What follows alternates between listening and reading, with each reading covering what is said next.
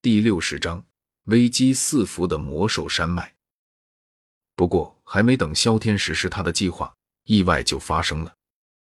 小心，有敌袭！却是四头一阶魔兽闪电般的偷袭了四位佣兵。这四只蛇形魔兽吊悬在树干之上，趁着下方人员的不备，犹如闪电一般。非常轻易的将寒毒输入进了那四名佣兵体内。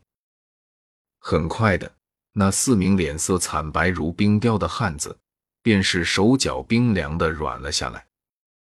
袭击的魔兽名为赤冰蛇，是一种一阶魔兽。这种魔兽在魔兽山脉外围中颇为常见，属性为冰，冰中蕴寒毒，一旦被袭击。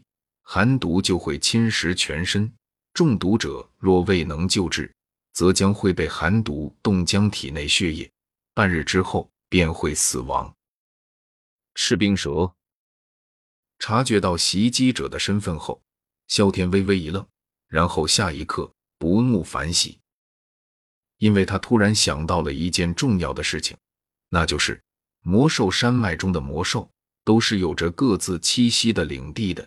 一般情况下，其他的魔兽是不会入侵其他魔兽的领地的。而如果他没有记错的话，小医仙发现的那个宝洞，就是在这赤冰蛇魔兽出没的区域的附近。换言之，那座藏着七彩毒晶、鹰之翼、狂狮银等斗技的山洞，一定就在在这片区域的方圆十里之内。想到这里。萧天默默地将周围的地形记了下来，并且做了个记号，准备等晚上众人都睡着了，或者是脱离了队伍之后，来这片区域里一探究竟。而在他打着自己的小算盘的时候，另一边遭受到袭击的众人也没有闲着。被袭击之后，经验老道的佣兵们直接一拥而上。片刻时间，那四头一阶魔兽。便是不出意外的被群殴致死，而在将这四头一阶魔兽斩杀之后，众人纷纷将他们分尸，只可惜却并未能从其体内寻找到半点魔核的踪迹。见状，佣兵们也只好略微有些遗憾的叹了一口气，然后丢下了手中的魔兽尸体。魔核在斗气大陆之上也被称为魔晶。以及灵丹药的雏形等等，顾名思义，这是魔兽体内的一种能量晶核，其内充斥着极为狂暴的天地能量。而对于这种狂暴能量，就算是一名斗王也不敢冒着爆体的危险将之强行吸入。然而，魔核虽然并不能直接供人吸收，不过它却是炼药师炼药时必不可缺的主材料。在经过炼药师用秘法炼制过的魔核，会被一些神奇的药草中合掉其中的狂暴属性，摇身变为无数人垂涎至极的各种提升实力的灵药，身价顿时暴涨。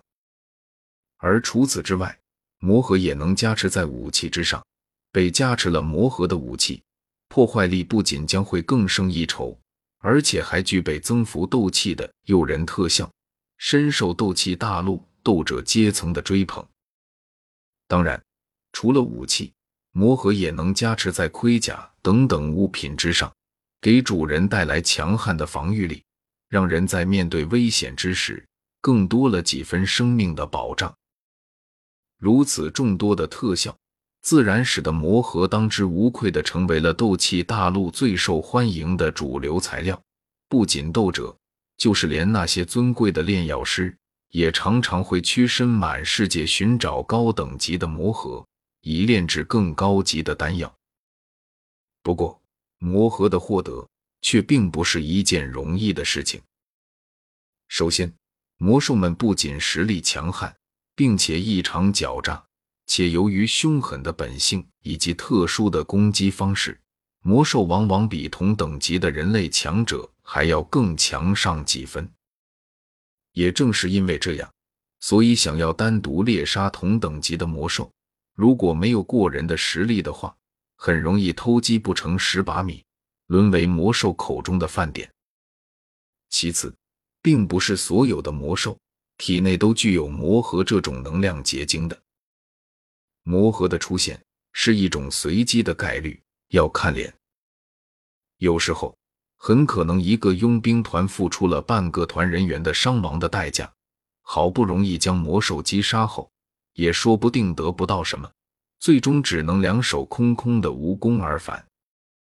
这种事情在斗气大陆屡见不鲜，并不算稀奇。因此，虽然对于没能得到魔核有些遗憾，不过众人倒也并未有多大的失望。毕竟。他们这一次的伤亡并不算惨重，那四位被偷袭、中了寒毒的佣兵，在赤冰蛇被解决后的第一时间里，就已经被送到后方的采药队中，由小医仙亲自出手，替他们将体内的寒毒驱逐了出去。而在经过了这一轮赤冰蛇的袭击之后，吃了不少亏的佣兵队伍，不由得变得更是谨慎小心了起来。然而，在魔兽密布的魔兽山脉之中，想要完全的避开魔兽，明显是件不可能的事情。很快的，又一轮袭击来临了。这一次，依旧还是赤冰蛇。嘶嘶嘶！在队伍正在大道上行走时，右边的灌木丛中突然树叶轻微的抖动了起来，并且仿佛波浪一样由远及近。等到树叶波浪奔到众人的面前的时候，从灌木丛中竟然陆续的窜出了十几只有着手臂粗的赤冰蛇。我去，十来只赤冰蛇！一位看上去经验似乎不足的佣兵暗自吸了一口凉气。十几只赤冰蛇，这可是一股不容小视的威胁。这些从灌木丛中窜出来的赤冰蛇。仿佛无视了采药队和佣兵们的存在一样，毫不犹豫的对着他们发动了攻击。啊！一位佣兵冷不防的被一只赤冰蛇咬住了小腿，顿时发出了一声惨叫。下一刻，寒毒入体，他浑身冷得直打哆嗦。见状，周围的佣兵。连忙派人将他送到了被商队和佣兵层层保护的小医仙的手中治疗。至于他们，自然是第一时间补上了之前那名佣兵的空缺，并且开始了反击。十几条一阶赤冰蛇，虽然乍看下来很是危险，不过对于庞大的队伍来说，根本不算什么，因此很快的就被尽数消灭了。只有几个倒霉鬼因为大意。被赤冰蛇咬到了，寒毒入体，失去了战斗力。不过有小医仙在，这些都是小问题。魔兽山脉果然危机四伏。至此，萧天对于魔兽山脉的恐怖也算是有了一定的认识。这才进入魔兽山脉才多久呢？他们就遭受到了不止一次的攻击，